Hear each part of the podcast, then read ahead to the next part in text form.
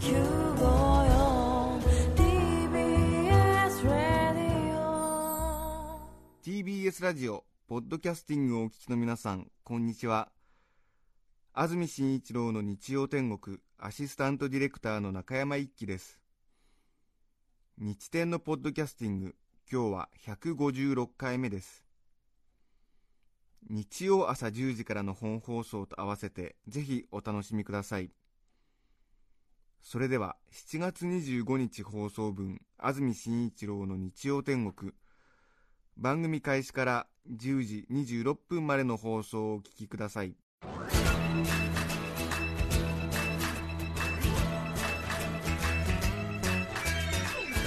安住紳一郎の日曜天国。おはようございます。7月25日朝10時になりました。中澤由美子です。皆さんはどんな日曜日の朝をお迎えでしょうか？今日も朝から晴れています。暑い朝となっています。スタジオのあります東京赤坂の気温はすでに30.5度本当に今週は連日厳しい暑さでしたね。半端ないという感じでした。えーうちで梅雨時にカタツムリを飼い始めたんですけれども、まあ、霧吹きをシュッシュシュッシュしているのでかろうじて生きておりますが世の中のでんでん虫たちはどこに行ったのかな？もう完全に干からびたのではないかなどと思う毎日の暑さです。さて今日のお天気予報です。関東地方はおおむね晴れるでしょう。ただし不安定な天気です。群馬や栃木、埼玉を中心に午後、特に夕方以降は大規模な雷雨の恐れがあります。都心など平野部でも夜は一雨ありそうです。夜お出かけの方は傘があった方がいいかもしれません。最高気温は東京で34度。熊谷や前橋は35度を超える予想です。今週も猛烈な暑さが続く見込みということでお元気にお過ごしいただきたいと思います。さて皆さん安住さんのお声がなぜ聞こえないのだろうとじりじりしていらっしゃるかと思います。先週番組の中でお伝えできなかったんですけれども今週は安住さんが夏休みということで、えー私中澤由美子が安住さんの留守を預からせていただきます。普段激務の安住さん土曜日の、まあ、ニュースキャスターのオンエアから日曜日にかけて一睡もしない安住さんがお休みということになりますと、まあ、いいよ、本当に。たまにはお休みを取りなよ、お体が何より大切と。思う方も多いかと思いますけれども。一方で本当に残念。週に一度の楽しみなのに心底がっかりと思われるのは仕方がないと思います。よくお気持ちわかります。けれども今日はアシスタントが精一杯務めさせていただきますのでね。この瞬間もう今日はいいやと。954を離れていかないでください。というのが心の叫びでございます。えーとですねあの私一人ぼっちのオープニングこれで4回目になりますけれどもドキドキしております。正確にはドキドキわなわなしています。まずは、えーちょっとだけ去年のお話からしてもよろしいでしょうか、えー去年はですね夏休みを利用してあの子供と上海に行った話をこのオープニングトークでしまして皆さんにあのエア採点をしていただきました。1年目のオープニングトークが68点2年目が10点という自己採点の結果を踏まえまして去年3年目私なんと82点を叩き出しました。その説はあの私の82点トークにお付き合いいただきまして本当にありがとうございました。あのたくさんメッセージもいただきまして放送後は若干放心状態だったのでまあ後日すべてのメッセージを自宅に持ち帰りまして熟読いたしました。であの数々の貴重なご意見を忘れてはならないということで夜な夜な子供が寝静まったのを見計らってノートに書き写しましてあの今日はそのですね中澤マル秘ノートを持ってきましたのでご紹介したいと思います。去年の私のオープニングトークについての皆様のご意見です。オープニングトークお疲れ様でした。とても楽しく聞かせていただきました。エア採点もしましたよ。ちゃんと声を出して90点と一人はしゃいでおりました。本当は100点満点だったのですが謙虚な中澤さんのことなのでそれはないかなと思い90点にしました。82点甘くないと思います。どうですか？こんなご意見も届いていたんですね。82点で甘くないと思います。いいんでしょうか？ニヤニヤしてしまいました。もう続いて、えーオープニングトークの点数はちょっと厳しく88点ですね。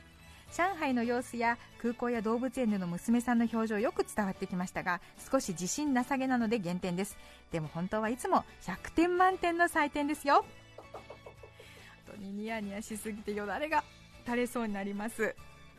さらにもうお一方こちらは女性の方です。私の先ほどのエア採点82点でした。これビンゴだったんですね。ええ。声に出しましたよちゃんと。あまりの嬉しさに絶叫。慌てて口を押さえました。なんだか今日はいいことがありそうです。だって。いいことね。ありましたかね。本当にどうだったんでしょうか。まあこんな感じでなんだかんだ言ってこの82点という数字が結構いい線いってたんじゃないかしらとね。私あの自画自賛と言いますか思ったんですけども一方でこんなご意見も届いていました。放送事故になるんじゃないかと思いドキドキしながら拝聴しました。聞く方としてはちょっとどころかかなり勇気がいりました。でも82点とは中澤さんの強気の姿勢にびっくり。あるいは中澤さんちょっと甘すぎなんじゃないの。私は40点と甘めにつけたのに82点。びっくりしましたね。ですよね。さらには49点。理由はオチがない上盛り上がりもなかったので100点の半分弱です。とか35点でした。中澤さんの話は話の途中に丸えー句読点の丸ですね。が多くつきます。安住さんの話はほとんど丸がつきません。とかね。エア採点18点と叫んだ私。中澤さんが自分にこんなに甘いとは知らなかった。などなど。皆さん厳しいですね。当に厳しい。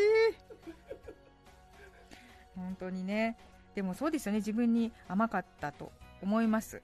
82点なんて。なんで言ったんだろうと。まあ自分の中ではよく覚えてないんですが最後まで話し切ったぞという達成感がこう少なからずあって口走ったんだなと思うんですけども、まあ、どう考えても高すぎですよね。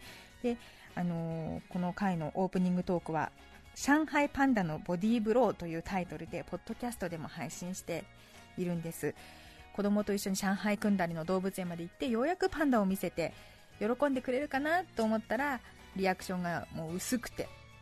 でも日本に帰ってきたらパンダパンダというようになったので子供にはあのボディーブローのようにその上海のパンダ効いてるなという意味だったんですけれども今となってはその82点という無節操な高得点をつけてしまった私自身にボディーブローが効いていまして、えー本当にすみませんでした。というわけで今年のオープニングトークを迎えるにあたってあの心優しきリスナーの皆様がこんなお話をしたらいいんではないですかというアドバイスを事前にお送りくださいました。本当にありがとうございます。誠にありがとうございます。でその中でですねご意見目を通させていただきますとやっぱり多いのが安住さんのことなんですよね。放送以外の安住さんのお話をしてほしい。安住さんの夏休みの安住さんに電話をしてほしいとか。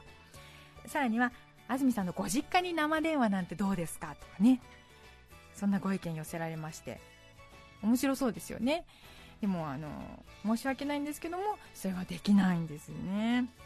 なぜできないかと申しますと4年前に安住さんが夏休みを取って初めて私がオープニングを一人で話さなければならないという時に安住さんに一つだけ言われたことがあったんです。皆さん何だと思われますでしょうかね。あのまあ、安住さんからの注文というかアドバイスというか。自分が休みの時に自分の名前をちらとでも出してくれるなということだったんです。安住さんのお話だったらねみんな絶対に聞きたいだろうしリスナーの皆さんが知らない安住さんのちょっとした一面それらをお話しすることなら私もできるかなと思うんです。実際ラジオ番組でこうレレギュラーの出演者がお休みの時にそういった形で乗り切るパターンというのは多いと思うんですよ。でも我らが殿はそれを良しとしないんですね。理由はあの安住さん曰く勝負。勝負してないからと。いうことなんです。安住紳一郎の名前を出すことなく中澤由美子として勝負をしてみなさいという。まあこれまでの勝負は連敗続きなんですけども。でもこの安住さんならではのアドバイスというかエールがね本当にありがたいことでこのハードルを設けてくださったことに感謝してまして。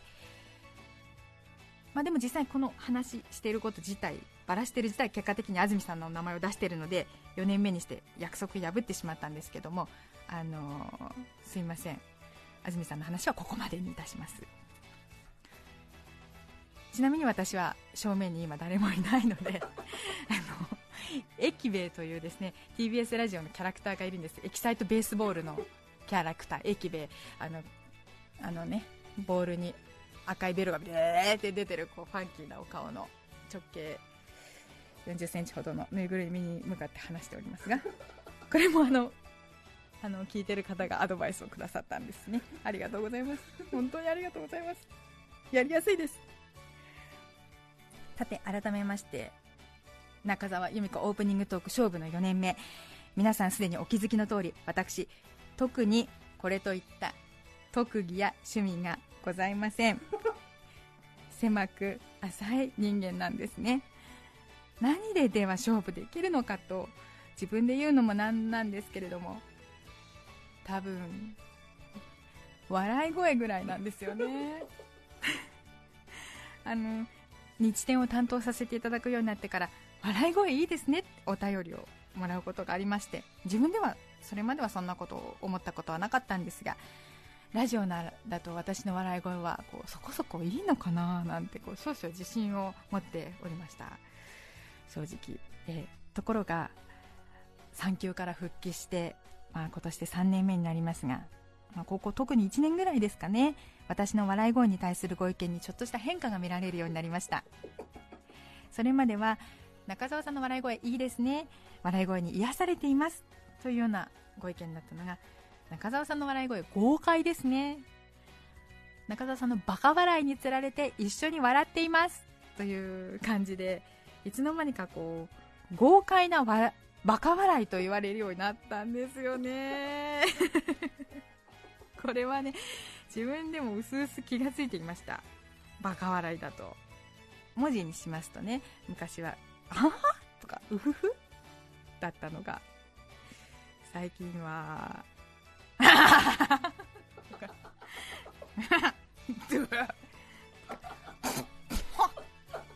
ちょっとあの本当に恥じらいをね忘れつつあるという、うん、再現するのも自分でも難しいんですけども。家に帰ってこれ録音したものをもう一回聞いて例えば子供も聞いたりなんかしてこれ誰？何？なんで？とか聞かれるんですけど ママなんだよ。って言って違うよってこう全否定されたりなんかして本当何なんですかね？あのバカ笑いは。でこのままではいかいけないいかんと思うんです。このバカ笑いのままでは。そこで私は考えました。戻れるものなら昔の私に戻りたい。産休前の私にあって今の私にないもの。それは何なんでしょう？一つの答えにたどり着きました。私にセクシーさがないと。というわけでちょっとお時間をいただいてよろしいでしょうか？失礼します。ちょっとセセッティングいたしますのでね。右。右左。はい。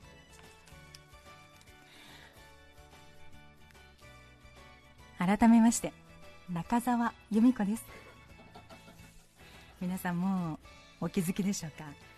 いろいろとお話がナイル川のように蛇行しましてご託を並べましたけれども、まあ、結論としましては私もヘッドフォンがつけてみたかった。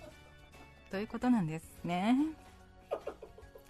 5月23日の放送ポッドキャストでは「セクシー係長」というタイトルでお楽しみいただいていますけれども。まあ、あれにトライしたら私どうなるのかな。セクシー係長が休みの時がチャンスだと思っていたんです。でもスタッフにはなかなか恥ずかしくて言い出せない。だからこう事前にヘッドフォンを頼んで用意してもらうんじゃなくて自分で買って持っていけば皆さんダメだとは言わないだろうと。それでこの1週間密かにヘッドフォン探しをしていたんです。私大丈夫ですか？このまま大丈夫じゃなくても続けますけど大丈夫ですか？東京 FM の望月理恵さん JWAVE の金子直さん同じく JWAVE のライチューちゃん個人的にちょっと知り合いですのでリサーチしたところお三方とも、まあ、私物ではなくて局の会社にあるものを使っているということでした。モッチーとナオさんはソニー。レイチェルは多分オーディオテクニカというねみんなマイヘッドフォンいずれは欲しいなと思ってるんだけれどもまだゲットしてない。じゃここは一つ。AM ラジオのアシスタントの私が。ただ1回のオープニングトークのためにマイヘッドフォンを買っちゃおうじゃないの。そう思いまして先週の日火曜日、うん、銀座三越でマカロンとティーの ティータイムを楽しんだ後有楽町のビッグカメラに足を運んだんです。ちょっと心が折れそうになりながら駅兵衛に話しかけておりますが。ヘッドフォン売り場は2階の奥。私もびっくりしちゃってその数の多さに。イヤホン含めると、まあ、優に500種類ぐらいは売ってるんですよね。見てるだけでちょっと気持ちが悪くなっちゃうぐらい。勇気を出して売り場の人にお声かけしたんですけど売り場の人から用途は何ですか？使い道は何ですか？と聞かれた時にあの AM ラジオのパーソナリティとして使いたいんですって言い出せなくて なんかこう素人っぽいじゃないですか、まあ、素人なんですけど。結局たくさんの商品に囲まれて息が苦しくなってその日は買わずに帰ってきました。収穫なし、はい、そしてその2日後木曜日再び有楽町ビッグカメラに足を運んだんですね。ところで皆さん一番お値段の張るヘッドフォンいくらだと思います？安いのは1000円以下からあるんですけど一番高いのは16万円。もうびっくら超えちゃって。美術品のように一つだけ透明なアクリルケースにそっと展示されていてドイツのゼンハイザーっていう会社のものなんですね。お店の方にお願いして鍵を開けていただいて私も視聴させていただいたんですね。さすがにも、う、深い音高音も低音も割れない耳に心地いいサウンドが広がっていましたね。でも私にはこれは必要ない。お金もない。それで結局その日も買わずに帰りました。まあ、どれだけ優柔不断なんだろうって思いましたけど。で翌金曜日暑かったですね。もう汗だらだらかきながら。また有楽町ビッグカメラ。私気づいたんです。スタジオモニター用っていうこの棚から選べばいいんだと。それでも50種類ぐらいは優にある感じだったんですけど。その中から私のお眼鏡にかなったのがソニーの MDR-CD900ST まあ実はセクシー係長が使っていたのもこれでして最初から買うならこれって決めてたんですけどちょっとねこの MDR-CD900ST は見た目が冴えない。まあ完全にプロ仕様なんですね。でもまあ正直おしゃれじゃないけど、まあ、しかも1万6000円。どうしよう。私気づいたんです。でもその時ビッグカメラのポイント溜まってるって。ビッグポイントカード万歳。そして今そのソニーのヘッドフォン MDR-CD900ST をつけて喋っていますけど、まあ、確かに本当にどうでもいいお話もなんだかこう自分に酔ってしまうようなところありますね。生まれも育ちも千葉県。ちょっと無理はあるんですけど私はこれから自分に女性的な魅力セクシーさというものをねどんどん付加していきたいなと考えている。だけどまだ何か足りない。それはね自分でもわかるんです。まあでも具体的にねどうしていいかまだちょっとわからなくて。アイディアがまるで湧いてこない。1週間ぐらいずっと考えてるんですけどちょっとまだまだ非常に勉強不足っていうところがあって。ヘッドフォンをつけてバカ笑いを抑えること以外にじゃあ自分何できるんだろうって。それで昨日ふと思いついてあることをしてきたんです。先週までの私と違う今日の私。今朝スタジオに入った時スタッフの女性が一人だけ気づいてくれました。うん。目にねまつげのエクステをしたんです。まつげエクステンション。これはですねつけまつげの1ヶ月ぐらい持つバージョンでサロンでねプロに一本一本つけてもらうんです。まつげを長く厚くゴージャスにセクシーにバサバサと。銀河鉄道999のメーテルみたいに、えー昨日の午後2時間かかって これつけてもらいました。右に50本左に50本。初心者は普通30本ぐらいからつけ始めるらしいんですけども私の場合は結果を急いでいるので 50本50本の計100本まつげを持っております。印象的な眼差しを作りセクシーさを醸し出す。ラジオをお聞きの皆様にはちょっと伝わらないかなと思うんですけども気持ちだけね伝わればと。でも正直地味な変化なんですよね。まつげを盛るって。やるからには中澤由美子ここはもっと大胆にセクシーを加えたいなと思って。まあね。自分のキャラ キャラじゃないということはよく分かっているんですけどもキャラじゃないということはよく分かっている。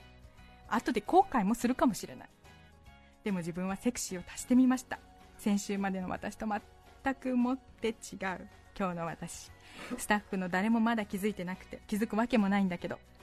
今日の私はとてもとても very 大胆なインナーウェアをつけております。セクシーアシスタントに向けて確かすぎる一歩を踏み出しました。でもそのとてもとても大胆なインナーウェアいわゆる勝負下着。どこがどう大胆なのか。詳細については内緒です。そして最後に今日の私のオープニングトークに点数をつけるのもご遠慮お願い申し上げます。以上中澤由美子勝負のオープニングトークでした。おしまい。今日のメッセージテーマはこちら。私が内緒にしていること。たどり着きましたここまで。ちょっとヘッドホンを取らせていただいて。ああ楽になりますね。正直楽になりました。それでは早速メッセージ紹介してまいりたいと思います。桜市ヘラクレスさん40歳女性の方からいただきました。最近カブトムシを飼い始めました。あ私が内緒にしていること。最近カブトムシを飼い始めました。昨日私の留守中に母が近所の茶飲み友達のおばさんたちと一緒にカブトムシの餌のゼリーを1袋全部50個食べてしまいました。ゼリーの容器には人間の食べ物ではありませんときちんと記載されていますが老眼の母たちにはその文字が読めなかったようです。幸い誰もそのゼリーがカブトムシの餌だと気づいておらず母は美味しい果物ゼリーだと言っていたので私はゼリーの正体を内緒にしています。賢明だと思いますね。これ知りたくないですよね。でもカタツムリはあじゃないカブトムシはあのスイカを食べたりキュウリを食べたり結構グルメですからね。ゼリー美味しかったんじゃないでしょうかと思います。続いては兵庫県姫路市からありがとうございます。チキンウィンナーさん女性の方。え内緒の話。ある日子供の同級生のママ友達からメールが。メールの件名には「どう?」とあり添付された写真ファイルには真新しい紺のブレザーにリボンチェックのスカートでピースサインをした女子高生が。よくよく見ると43歳の友人でした。その日はこの地域で多くの高校の入学式が行われた日でした。聞けば女の子の親なら必ずする儀式のようなものなのだとか。よそじ40代の制服の姿は何ともシュールでしたがうちの子供は男子のみなので心底羨ましい。ちなみに少しでも追体験をと思いその夜家族が寝静まってから長男次男のそれぞれの学ランやブレザーチェックのスラックスの制服野球部のユニフォームなどいろいろ試着しましたが高揚感ゼロ全く盛り上がりませんでそそくさと就寝しました一応写真を撮ってみましたが今は内緒のフォルダーに封印し私が死んだ時に開けてびっくりさせてやろうと思っています 着てみましたか。ね息子さんのもねなかなか味わい深いと思いますけど。え女の子の親は必ずする儀式なんですか？高校の制服着てみること？そうなんですか。うちも女の子だ。ややろうじゃあいつかね。でもうちの子なんかやけに細身なんですよね。このままいくと絶対無理ですけどね。へえはいそれでは今日のテーマ私が内緒にしていること皆さんからのメッセージお待ちしています。E メールのアドレスはすべて小文字の日天アットマーク tbs.co.jp nichiten アットマーク tbs.co.jp です。抽選で5名の方に何かと便利でシュールな表紙があなたの日常を演出日天ノートを3名の方にはカルピスセットをプレゼント。さらにメッセージを紹介したすべての方にオリジナルポストカード隅田忍び合戦恋の浮舟をお送りしております。そして番組では皆さんから曲のリクエストも募集しています。それでは今日の1曲目です。横浜市 DJ グリーンピースさんからのリクエスト桑田佳祐で「波乗りジョニー」7月25日放送分安住紳一郎の日曜天国。10時26分までをお聞きいただきました。著作権の問題がありリクエスト曲は配信することができませんので今日はこの辺で失礼します。安住紳一郎の「ポッドキャスト天国」今日7月25日は725夏氷の語呂合わせでかき氷の日。子供シャリシャリかき氷。大人ジョリジョリひげ剃り子供も大人も夏はさっぱりいたしましょう。お聞きの放送は TBS ラジオ954